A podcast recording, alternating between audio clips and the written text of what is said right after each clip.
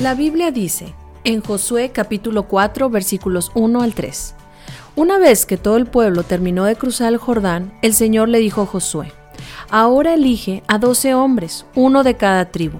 Diles, tomen doce piedras del medio del Jordán, del mismo lugar donde están parados los sacerdotes. Llévenlas al lugar donde van a acampar esta noche y amontónenlas ahí. ¡Qué maravilloso es el poder de nuestro Dios!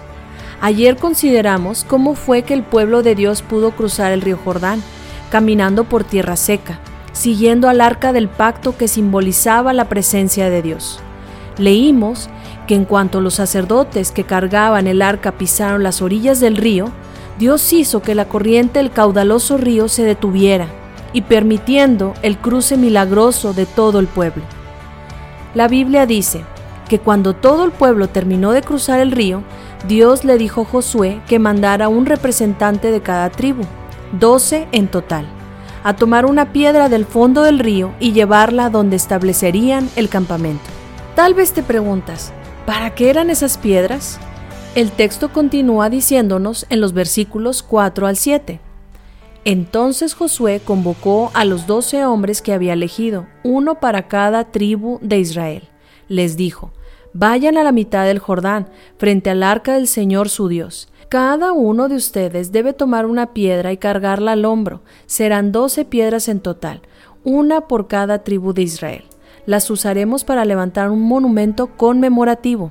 En el futuro, sus hijos les preguntarán, ¿qué significan estas piedras? Y ustedes podrán decirles, nos recuerdan que el río Jordán dejó de fluir cuando el arca del pacto del Señor cruzó por ahí. Esas piedras quedarán como un recordatorio en el pueblo de Israel para siempre. Esas piedras serían usadas para construir un monumento conmemorativo. Aquello que todos ellos habían vivido aquel día debía ser recordado para siempre, de generación a generación. Esto les ayudaría a vivir agradecidos con Dios, también les permitiría vivir en fidelidad a Dios al recordar que la ayuda que necesitaban la habían recibido de Dios y de nadie más. Finalmente les ayudaría a vivir confiados en Dios, pues así como Dios les abrió camino seco aquel día, podría seguir ayudándoles, abriéndoles caminos frente a otros obstáculos y amenazas que se presentarían en la vida del pueblo.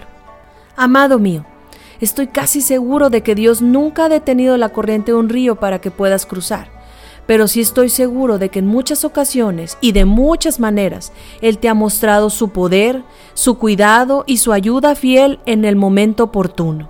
Construyamos monumentos conmemorativos en nuestros corazones, monumentos que nos ayuden a recordar siempre que Dios va caminando a nuestro lado Construyamos monumentos en nuestro corazón que nos permitan vivir siempre agradecidos, siempre fieles y siempre confiados en la ayuda oportuna de nuestro Dios. Que Dios te bendiga y hasta mañana.